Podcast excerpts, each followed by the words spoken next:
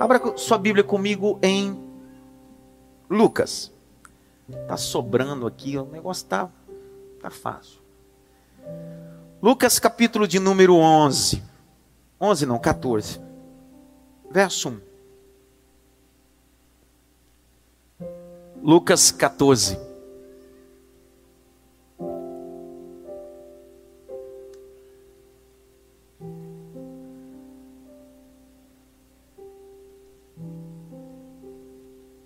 O versículo é 1. Hoje nós vamos tratar do trigésimo primeiro milagre. Obrigado. Trigésimo primeiro milagre de Jesus. Leia aí, Jaque. Quem trouxe caneta aí? Levanta a caneta. Levanta-se bem alto.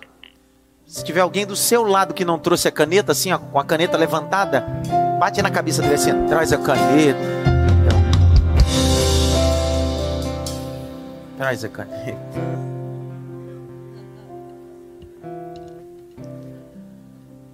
Nós vamos ler do verso 1 ao verso 6. Do 1 ao 6.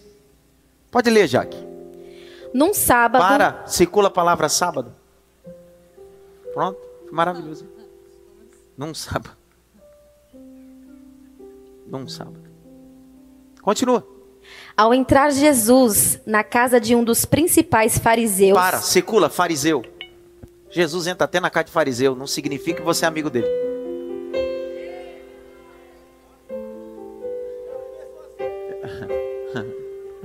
Não, Jesus foi na minha casa. E daí? Também foi na casa do fariseu. Significa nada. O problema não é Jesus entrar na minha casa, ele entrar na minha vida. Já começou a esquentar. Hein? Vai dar problema hoje, quero nem saber. Vai. Para tomar uma refeição, eles o estavam observando. Circule refeição, em outros textos sagrados está escrito ceia. Grite bem alto, ceia. Então Jesus chegou lá para um banquete. Vamos cear. Em cear o mestre chama. Olha. Tem uma bleiana aí no meio, hein? Então Jesus foi jantar na casa de um? Na casa de quem? Meu Deus do céu. Continua. E eis que diante dele se achava um homem hidrópico. Se colher a palavra hidrópico Puxa uma seta e escreva inchado. Inchado. Inchado. Jesus não está na sinagoga, está na casa de um fariseu, e na casa de um fariseu tem um homem inchado. Continua. Então Jesus, dirigindo-se aos intérpretes da lei e aos fariseus, perguntou: É ou não é lícito curar no sábado? Circule, sábado.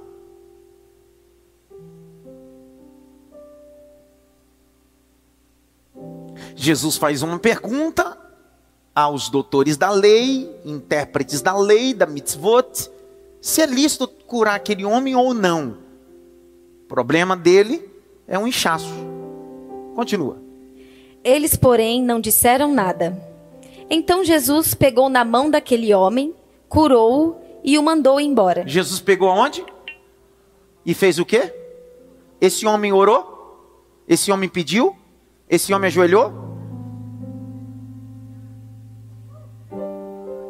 Então existem coisas que não dependem de você. Eu sei que a terceira lei de Newton para toda ação existe, só que nessa daí Jesus está dizendo: eu não preciso que você faça nada, se eu quiser eu faço. É a mesma coisa também. Você pode orar, jejuar, clamar. Se ele não quiser fazer, ele também não faz. Porque ele está dizendo: o Deus da história sou eu, não você. Curou e mandou embora. Grite bem alto: embora. Continua. A seguir, Jesus lhes perguntou: Quem de vocês, se o filho ou o boi cair num poço, não irá tirá-lo imediatamente, mesmo em dia de sábado? Circule, sábado sábado. Continua a leitura.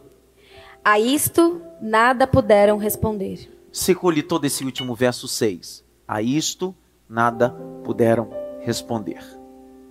Nada puderam responder. Curve sua cabeça. Espírito Santo. Eu queria lhe pedir, uma vez mais, que o Senhor me ajudasse a fazer a exposição do texto.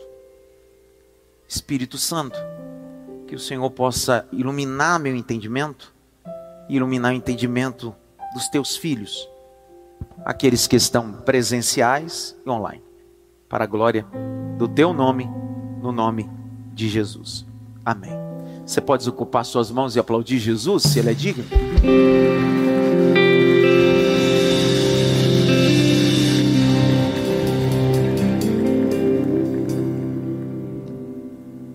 Já na leitura a gente já descobriu qual é o viés desse milagre.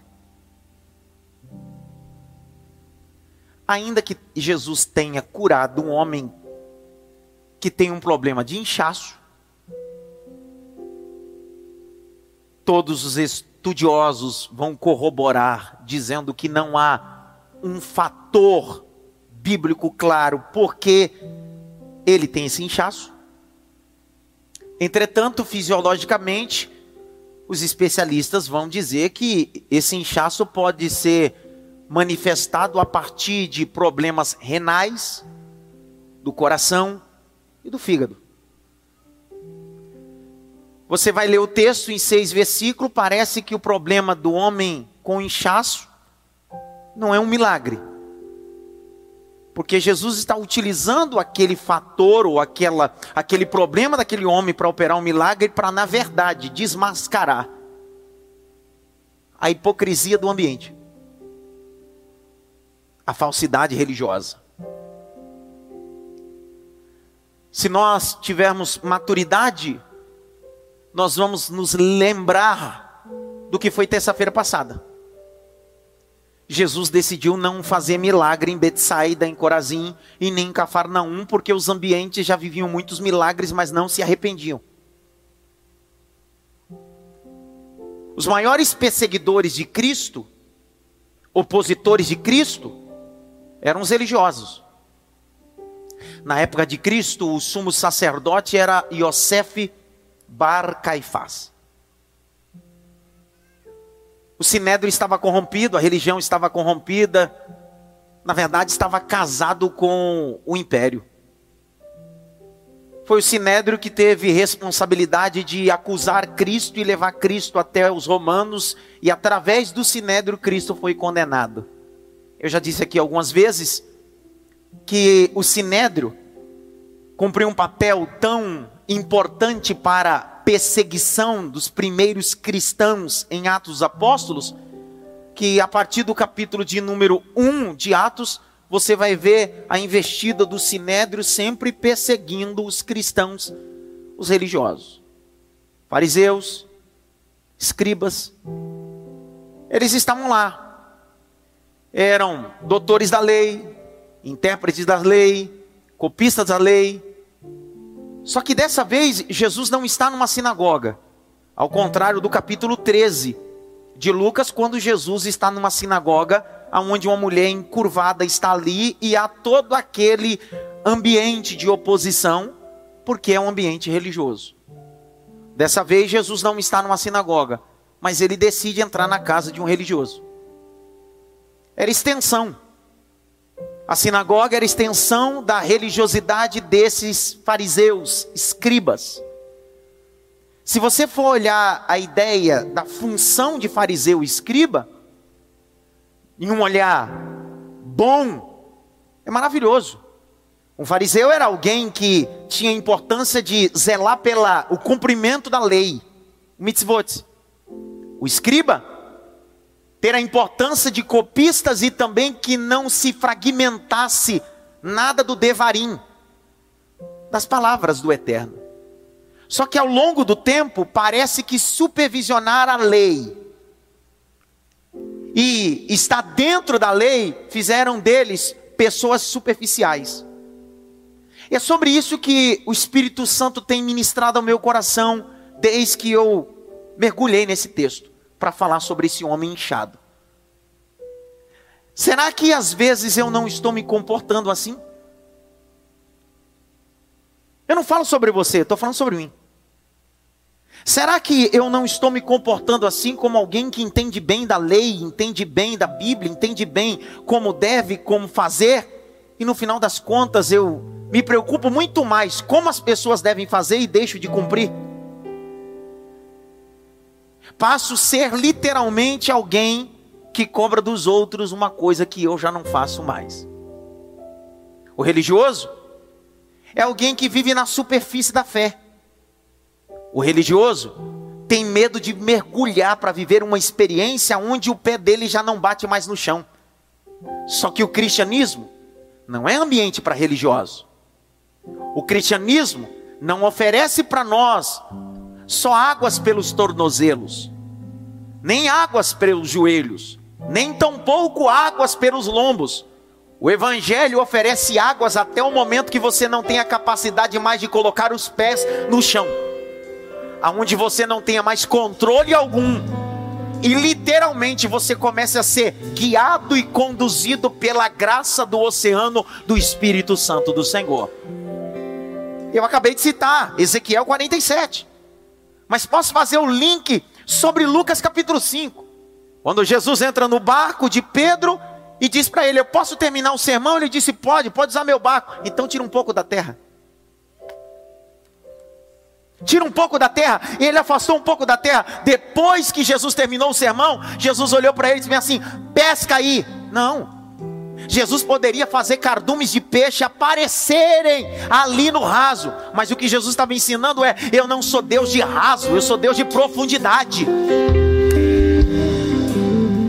Eu posso fazer os peixes pularem dentro do seu barco sem ter a necessidade de usar nem a sua mão, nem as suas redes. Mas eu quero te mostrar uma coisa: que cristianismo verdadeiro é quando você sai do ambiente onde as coisas estão ancoradas, fixas, e você vai para um ambiente onde você começa a navegar. E quem é o controle dessa embarcação sou eu. Por que, que Jesus está ali? Lembre-se que os fariseus estavam procurando em todo tempo ocasião contra Cristo. Quais eram as ocasiões?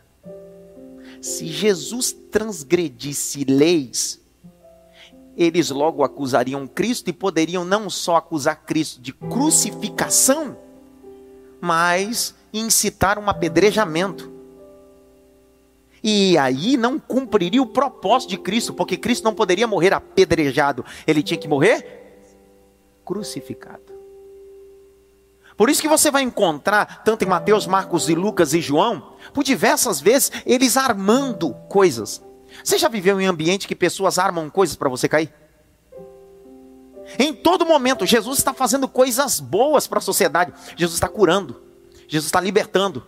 Mateus capítulo 5 até o capítulo 7, Jesus decide falar o sermão da benfitude, da bem-aventurança. Jesus está falando sobre coisas morais, amor ao próximo, ajuda.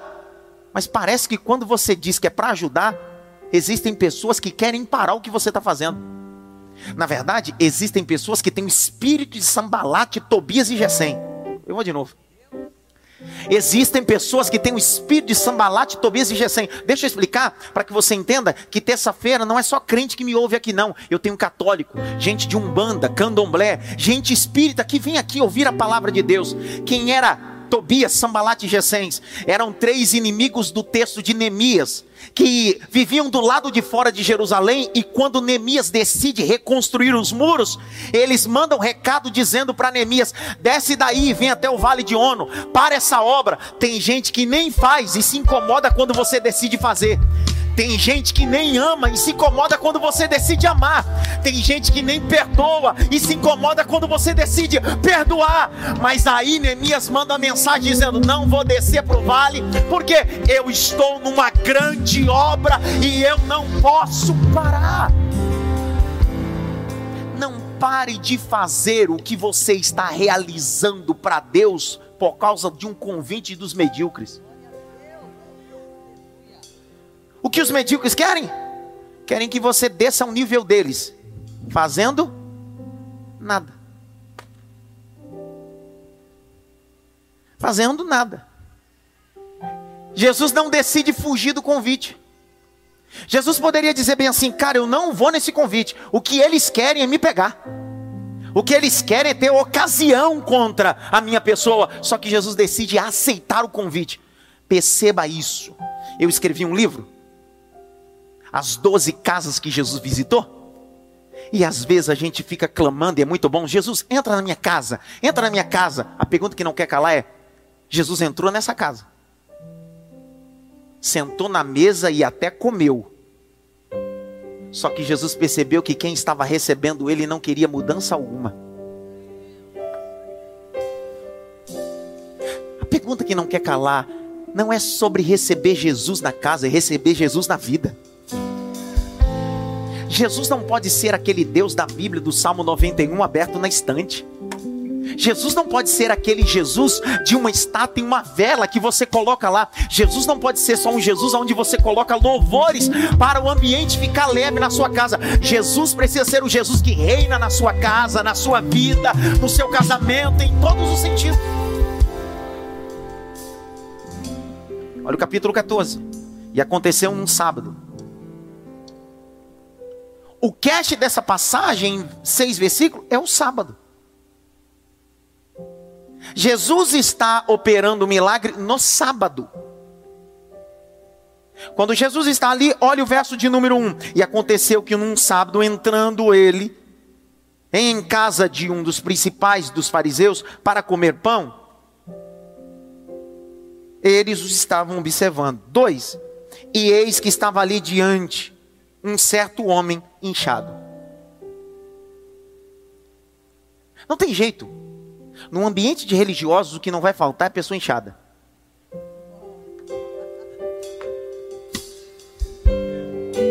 Eu termino, a gente ir embora. Não, não tem jeito. Tiago, bom te receber aqui hoje. Todo ambiente religioso sempre haverá pessoas inchadas. Ei, o inchaço fisiologicamente é sinal de uma enfermidade interior. Você já viu gente que quando vai falar sobre Deus, ele fala de um jeito sobre Deus, tão inchado que parece que só ele é íntimo de Deus e você está. Você diz, cara, eu tô longe de Deus perto dessa conversa aí. Tem gente que fala sobre Deus que parece que a pessoa saiu do colo de Deus naquela hora e veio só falar com você, já vou voltar. Inchado. Eu te desafio depois pegar os sermões que eu prego aqui na cidade MAF, doutrinários e confrontativos. Eu nunca aplico o sermão dizendo você, eu sempre digo nós. Eu. Por quê? Porque o que eu estou pregando faz sentido primeiro para mim. Se não fizer para você, faz para mim. Porque eu só posso pregar o que faz sentido para mim. E aí, por que, que o sermão faz sentido para você? Porque faz sentido para mim. Por que, que alguns pregadores, as pessoas não são mudadas pelo Evangelho? Porque o Evangelho não faz sentido para ele. Se não faz sentido para ele, não faz sentido para os seus ouvintes. Grite bem alto. Tá cheio de gente. Inchado. Num ambiente religioso. Dá uma olhadinha pelo menos para a assim. Se eu descolar que você está inchado, você vai ver.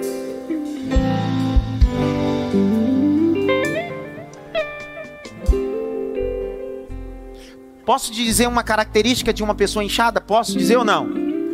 Todo religioso inchado justifica o erro que cometeu. É bom escrever isso. Meu sermão hoje vai ser feijão e arroz. Acho que nem bife vai ter hoje. Um cebolinha para chorar no final. Todo inchado religioso, quando comete um erro, o seu instinto religioso de inchaço é justificar porque errou. E uma das coisas que a graça nos ensina é que não há justificativa para erros. É melhor assumir, porque quando eu assumo, a misericórdia se manifesta, o perdão se manifesta, a justificação se manifesta. Há três passagens importantes que definem o inchaço na Bíblia. Primeira vez que a palavra inchaço aparece na Bíblia, está em Vaikra, Levítico. Abre comigo, Levítico capítulo 13. 13 de Levítico.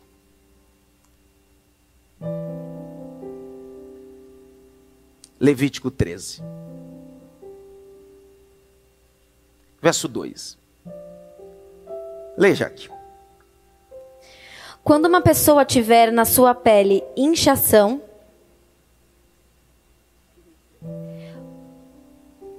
Fala outra palavra, Jaqueline. pústula Vai. ou mancha lustrosa, Hã? E isto se tornar na sua pele como praga de lepra, É, é o quê? Primeiro sintoma é o quê? inchação.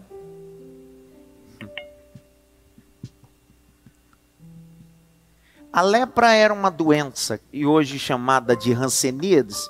O desuso da expressão lepra não é utilizado mais, houve um desuso da expressão, hoje é Hanseníades. Ela afeta o maior órgão do corpo humano, que é a pele. Então ela não começa mutilando a cartilagem do corpo, porque o que a lepra faz é comer as orelhas, a ponta do nariz, faz o indivíduo perder a sensibilidade, faz o indivíduo perder o quê?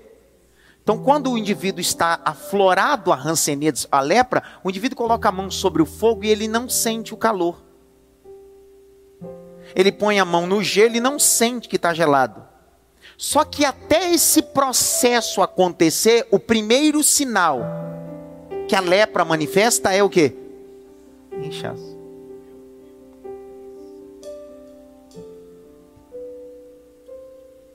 A Bíblia não diz qual era o motivo do inchaço desse homem, que a gente leu.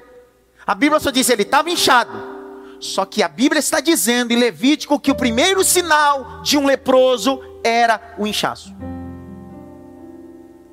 Às vezes, quando estamos inchados espiritualmente, estamos num caminho de processo de insensibilidade espiritual.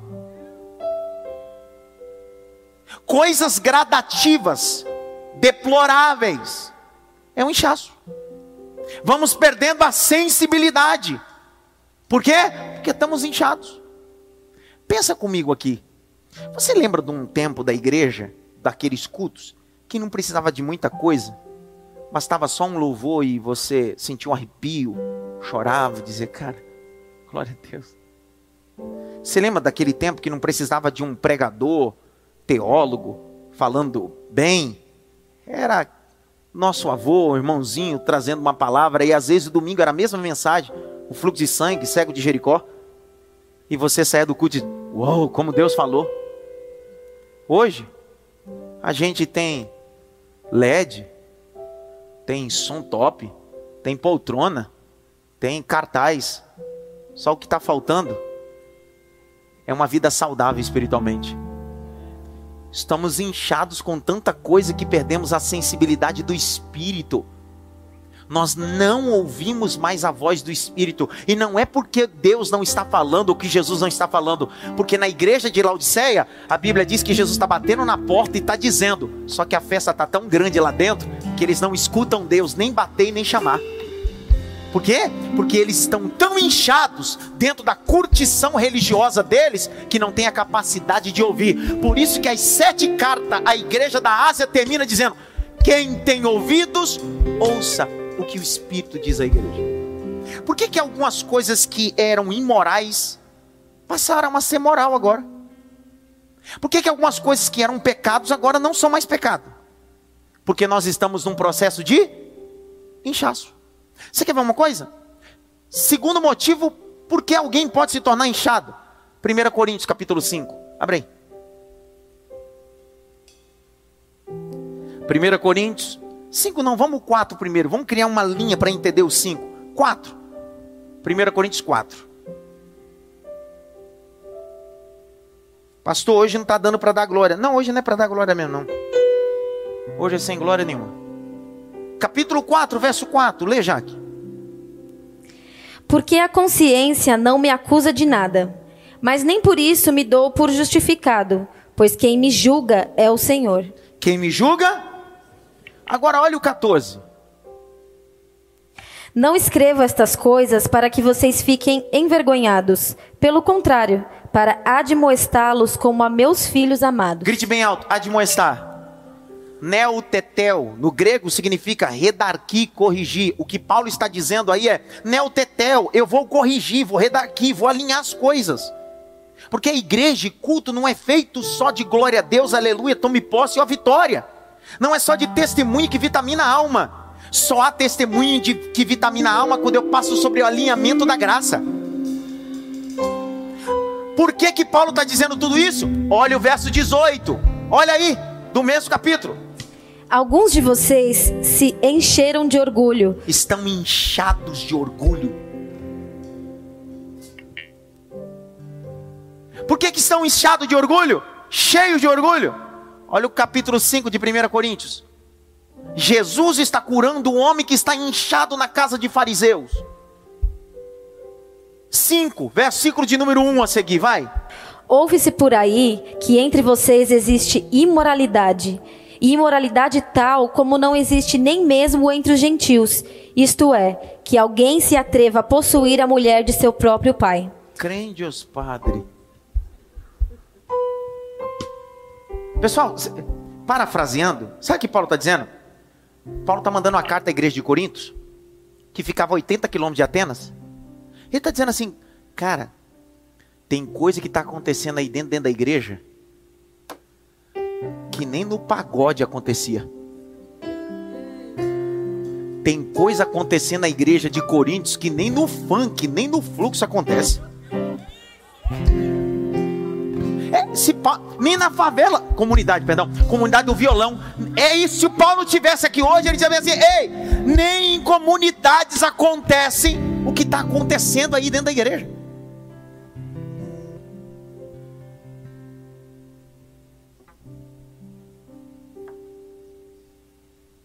Quem aqui está hoje pela primeira vez? Levanta a mão. Já que você não vai voltar mais, vai escutar tudo hoje. Sejam bem-vindos em nome de Jesus. Vamos aplaudir Jesus por esse povo chique.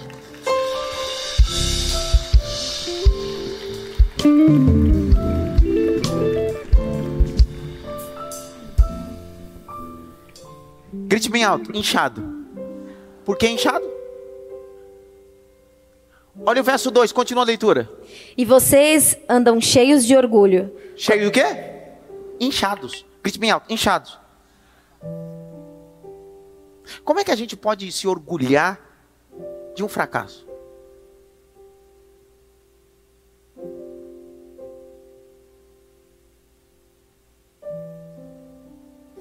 Cantora Bruna Carla, em uma entrevista outro dia, se posicionou como cristã, defendendo suas convicções de fé. Por quê? Milita pela causa de Cristo e tem os seus credos religiosos, éticos e morais, sem ofender ninguém, só declarou seu posicionamento. Que os de fora iam criticá-la? Normal. Agora pasmem vocês. Bruna Carla chegou em algumas igrejas que ela foi hostilizada por membros de igreja. Não, não, estou dizendo pessoas de fora. Eu estou dizendo pessoas cristãs dentro da igreja utilizaram ela. Por quê? Porque nós estamos vivendo um tempo de inchaço. Parece que não pode falar de pecado. Não pode ajustar nem redarquir. Parece que isso não traz sucesso. Sabe por quê? porque nós queremos abraçar quando precisamos de corretivo.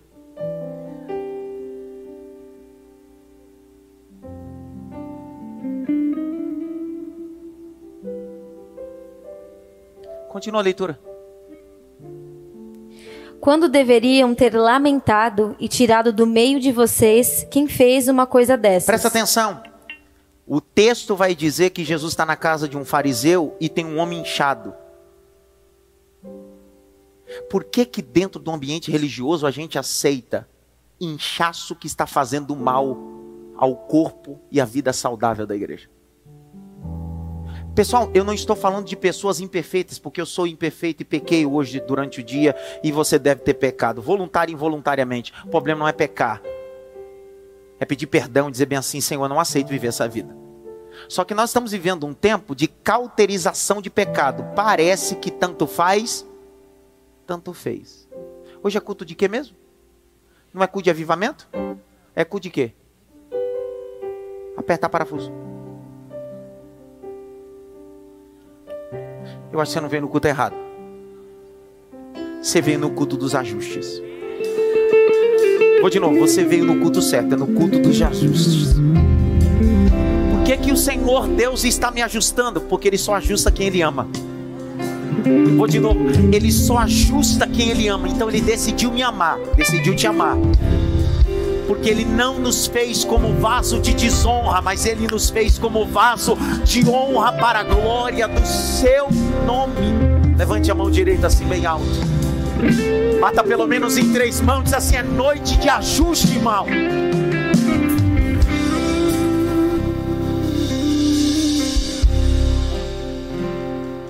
Noite de ajuste.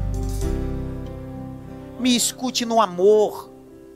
Não resista à correção a única pessoa que se fere quando está sendo corrigido é você mesmo. Então, quanto mais nós evitamos ser orientados pela palavra e por Deus, mais machucados nos tornamos. Grite bem alto, inchado. Mais alto, inchado. Nós estamos com problemas internos e as pessoas estão olhando para nós, estão dizendo assim: cara, está crescendo. Não, não não confunda crescimento com inchaço. Crescimento é saudável, inchaço é doença. Vou de novo. Crescimento é saudável, inchaço é doença. A igreja de Cristo não foi feita para ter inchaço, a igreja de Cristo foi feita para crescer. Continua a leitura. Eu, na verdade, ainda que fisicamente ausente, mas presente em espírito, já sentenciei como se estivesse presente o autor de tal infâmia. Em nome de nosso Senhor Jesus, reunidos vocês e meu espírito, com o poder de Jesus nosso Senhor, que esse tal seja entregue a Satanás. Meu Deus, precisa de tudo isso? Por que esses versículos a gente não coloca no Instagram? Porque não dá engajamento. Quais são os textos que dá engajamento a gente colocar no Instagram? O Senhor é meu pastor? Dá para imaginar amanhã, bem cedo, você colocar na sua rede social, 1 Coríntios capítulo 5, de 1 a 9, sobre uma igreja que o filho se deita com a madrasta, porque é o que está escrito o texto, e a igreja está fazendo assim, ó. Paulo disse: Eu não estou aí, mas vou enviar uma carta. Vocês estão de palhaçada. É isso que Paulo está dizendo. Vocês estão de brincadeira comigo. Vocês acham que a coisa está assim bem? Não, precisa de ajuste. Ei, irmão, a primeira coisa quando você chega na emergência com um ferimento a sangue é lavar. Porque só lavando você vê o tamanho do ferimento. Vou de novo. Nós queremos tampar o ferimento sem saber o tamanho do ferimento. Primeiro a gente lava, quando a gente lava, a gente percebe o tamanho, a profundidade, aí a gente pode tratar. Existem cortes que não são profundos e não necessitam de ponto. Às vezes nós temos dificuldade de se permitir ser tratado, mas essa terça Deus está dizendo: ei, não é sobre milagre, é sobre inchaço. Eu não quero ter um casamento inchado. Eu não quero ser um amigo inchado. Pessoal, eu não quero ser um membro de igreja inchado. Eu não quero ser um colaborador inchado. Por quê? Alguém orgulhoso.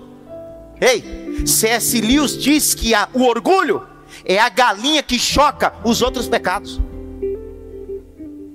Quando a gente está inchado, a gente não para para ouvir ninguém. A gente não se submete à orientação, à direção, porque a gente é tão orgulhoso que a gente não tem a capacidade de ser mentoreado, discipulado, confrontado. Hoje Deus está dizendo: como é que você quer que eu faça alguma coisa através de você, se você não tem a capacidade de submeter a ninguém?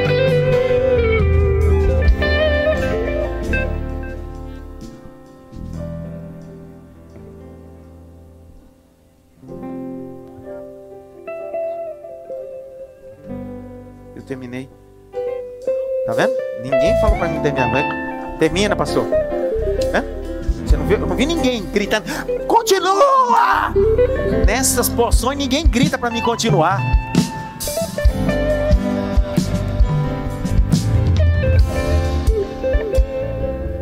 Pessoal, não é sobre perfeição. É sobre caminhar para agradar a Deus.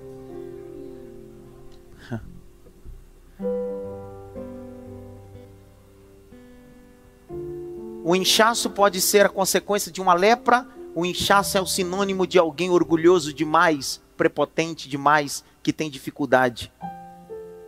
Ei, você sabe que o que o diabo quer te fazer e o que as pessoas estão esperando é que você enche. Mas eu vou pegar um gancho na mensagem de domingo então. Tem gente na ilha esperando só você inchar.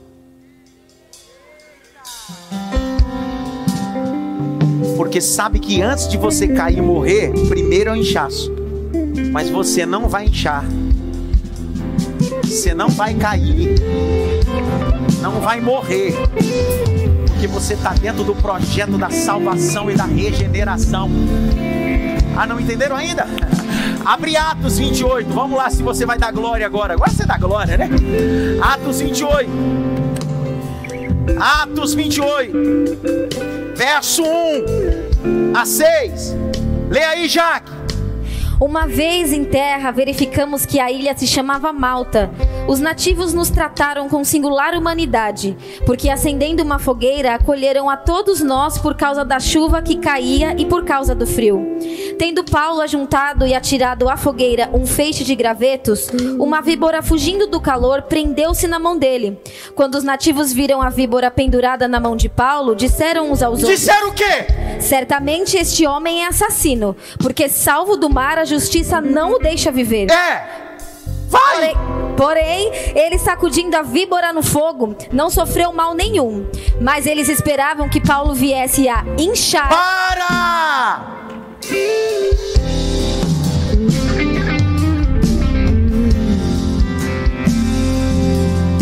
A única coisa que poderia fazer Paulo inchar não era porque ele estava mexendo com graveto, nem com fogo. Porque quem mexe com graveto e com fogo não incha. É só alguém que é picado pela serpente. Só que Paulo está picado pela serpente e todo mundo está dizendo, vai inchar. Paulo diz, eu estou tão envolvido com fogo e com graveto que o lugar de serpente é no fogo. Sai!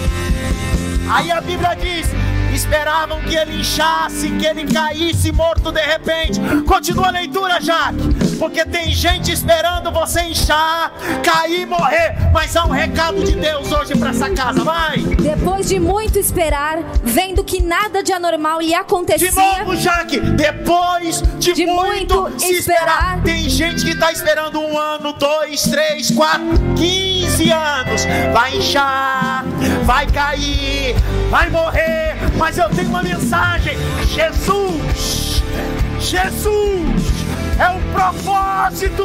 Jesus é o propósito.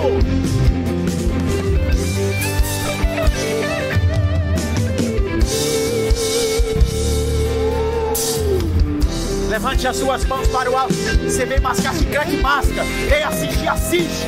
Mas se você veio da glória, aquele que te guardou da picada e do veneno da serpente, abra a boca, diga glória, diga aleluia, a poder da mensagem.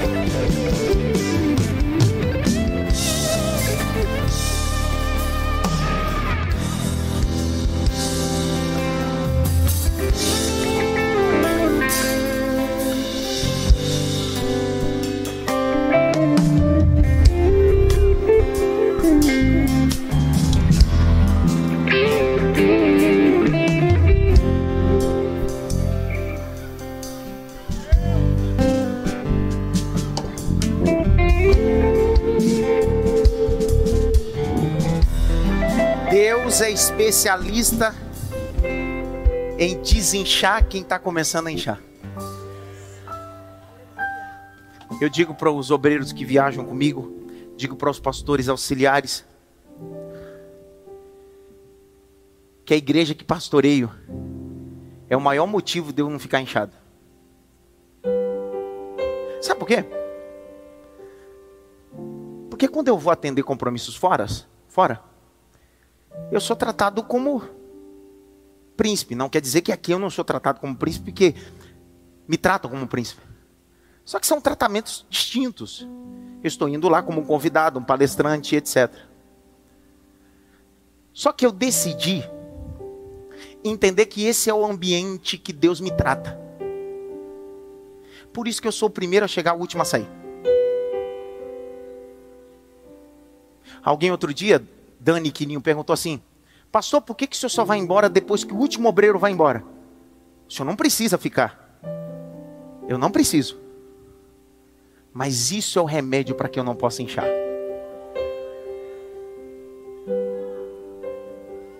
O departamento de eventos, aquele povo ali, são os últimos a ir embora. O pessoal de eventos aqui, o último embora, o diácono. Se eles forem embora às 11h30, eu vou embora às 11h30. Eu fecho o portão com segurança.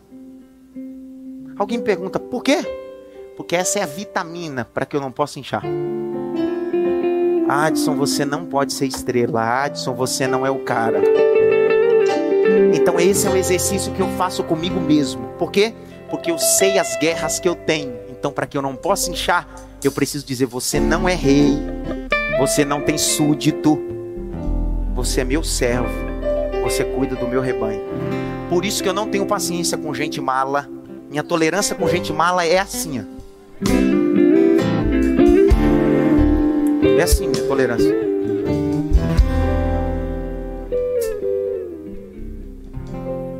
Eu terminei, dá uma olhadinha pelo menos para três assim. Você não tá inchado não, né, filho?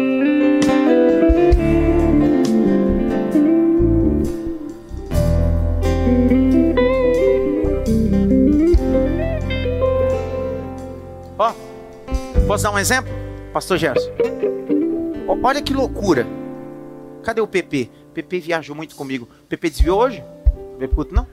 Porque eu tenho uns obreiros que não vem pro culto, não. Se descolar que você tá inchado, você vai ver. Um dia desses, nós tivemos aqui na cidade de Mafra uma conferência de um jovem que é um príncipe, um grande evangelista. Isso aqui ficou gente saindo, gente por tudo que é lado aqui. Fechou todos os estacionamentos nossos aqui, mais a rua, ficou uma loucura. No mesmo dia, meu escritório me enviou uma agenda que eu tinha no interior. Qual é o nome daquela cidade, Pepe? Sei lá o nome daquela cidade. Sei que era 300 quilômetros, não era isso? Birigui. É 300 quilômetros daqui lá? Sei lá, 300 quilômetros. Acho Irmão, eu disse, Pepe, vamos na agenda. Ele disse, mas tem um evento hoje. Eu disse, daí? Esse evento veio depois do compromisso que eu tinha assumido. Ele disse, mas, ele disse, mas encontro de casais. Eu disse, a pastora vai ficar. Ela vai fazer as vezes aí. E eu vou com você. Vamos embora. Vamos embora. 300 quilômetros. Cheguei lá. A igreja tinha quantas pessoas, Pepe? 40 pessoas. Irmão, mas eu preguei. Pensa que eu preguei, irmão. Pensa que, irmão. Eu rodei. Eu machei. Irmão.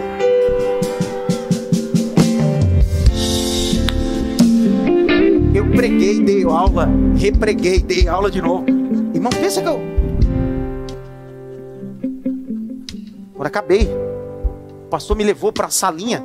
Cabia eu, Pepe, o pastor, a esposa, parede toda mofada. A mesa, um arroz, feijão, uma carne cozida, uma salada de alface, cebola e tomate. E ele disse, pastor, mas o senhor está tendo evento? Eu, disse, eu não estou tendo evento em lugar nenhum, meu evento aqui. Vamos comer. Aí eu entrei no carro, quando eu entrei no carro, por que eu estou contando isso? Porque às vezes eu, você faz isso para auto se disciplinar, mas você não sabe as pessoas que te cercam, elas te olham. Quando eu entrei no carro, o Peterson começou a chorar. E ele anda comigo e viaja comigo há muito tempo. Disse assim: Pastor, eu já admirava o senhor. Mas hoje o senhor me deu uma lição. Ninguém deixaria a igreja que o senhor é pastor para sair 300 quilômetros para vir aqui pregar com a igreja lotada que está nossa lá para vir entregar uma palavra. Eu disse simples, Petrus. Eu não fiz por eles.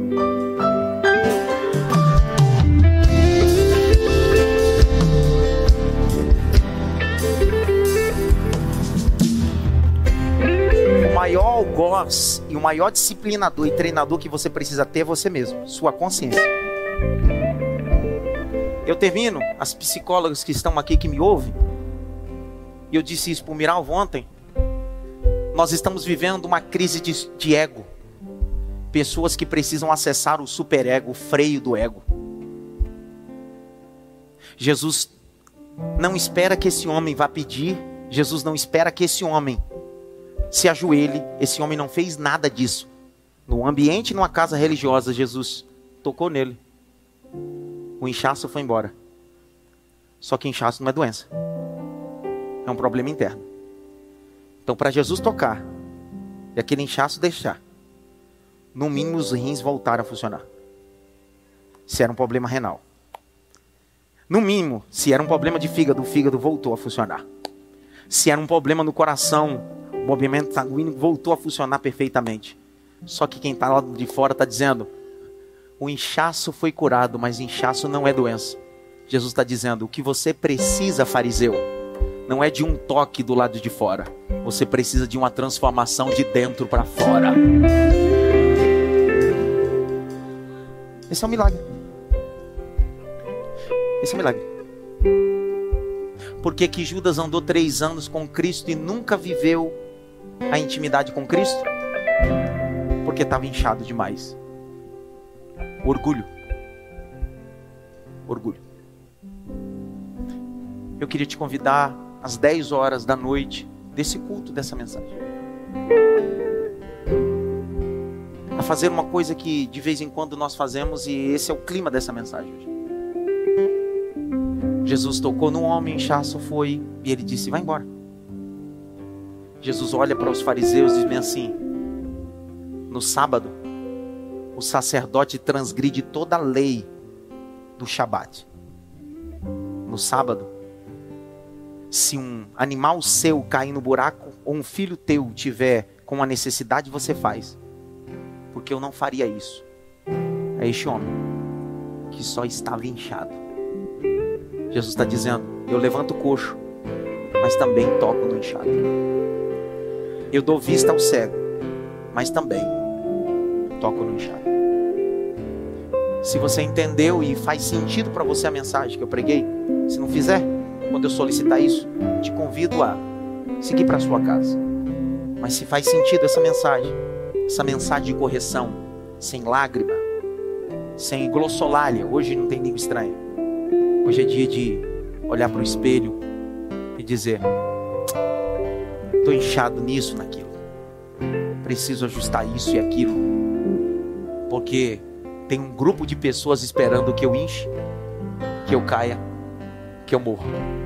Mas eu não vou inchar. Te convido a dobrar o joelho comigo.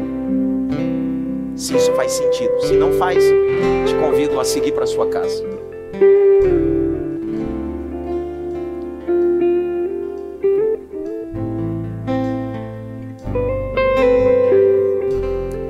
Pai,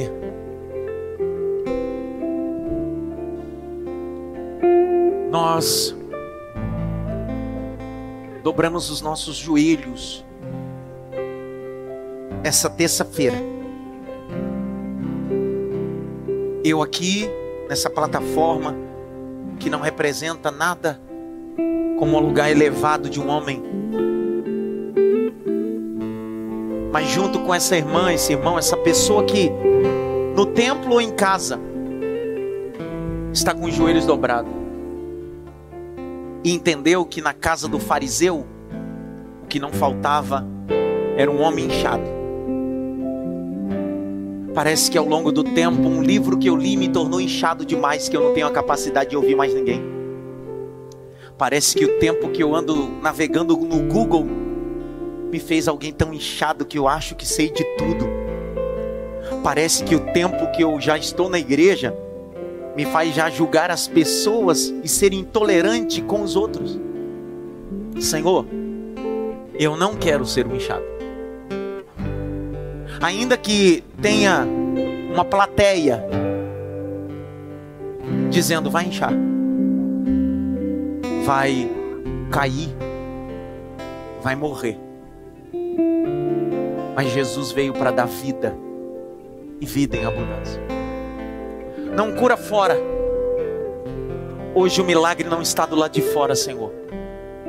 O milagre nós precisamos aqui dentro. Tira o inchaço conjugal, ministerial, o inchaço moral. Porque a igreja de Corintos, só porque tinha dons espirituais, profecia, interpretação de línguas, havia visões, as evidências dos dons espirituais estavam na igreja de Corintos. Os maiores pregadores pregavam em Corintos. Essa igreja tinha tantos privilégios. Só que no capítulo 5, Paulo decidiu dizer: vocês estão inchados, orgulhosos.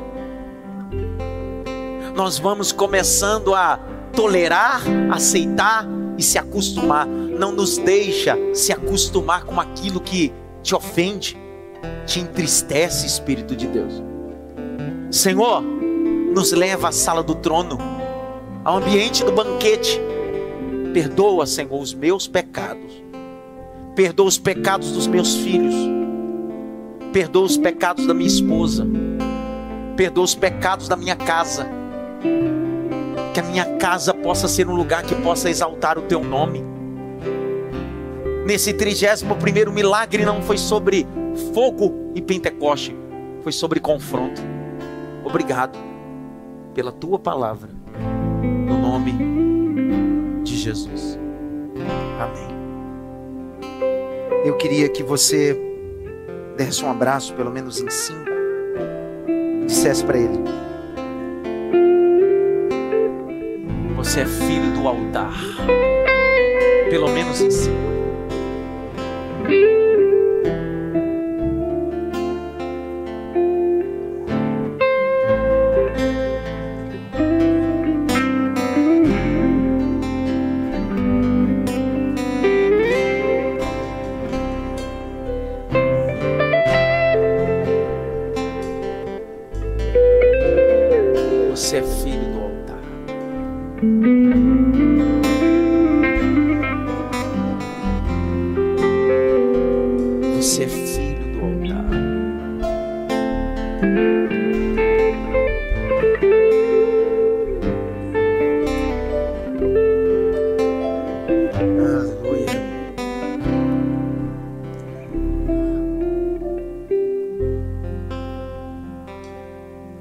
Porque Jesus curou aquele homem inchado.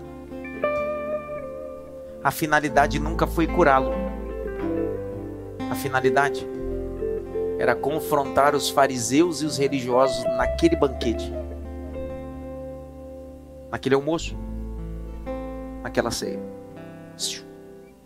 Nós estamos em uma semana para nossa igreja de quê?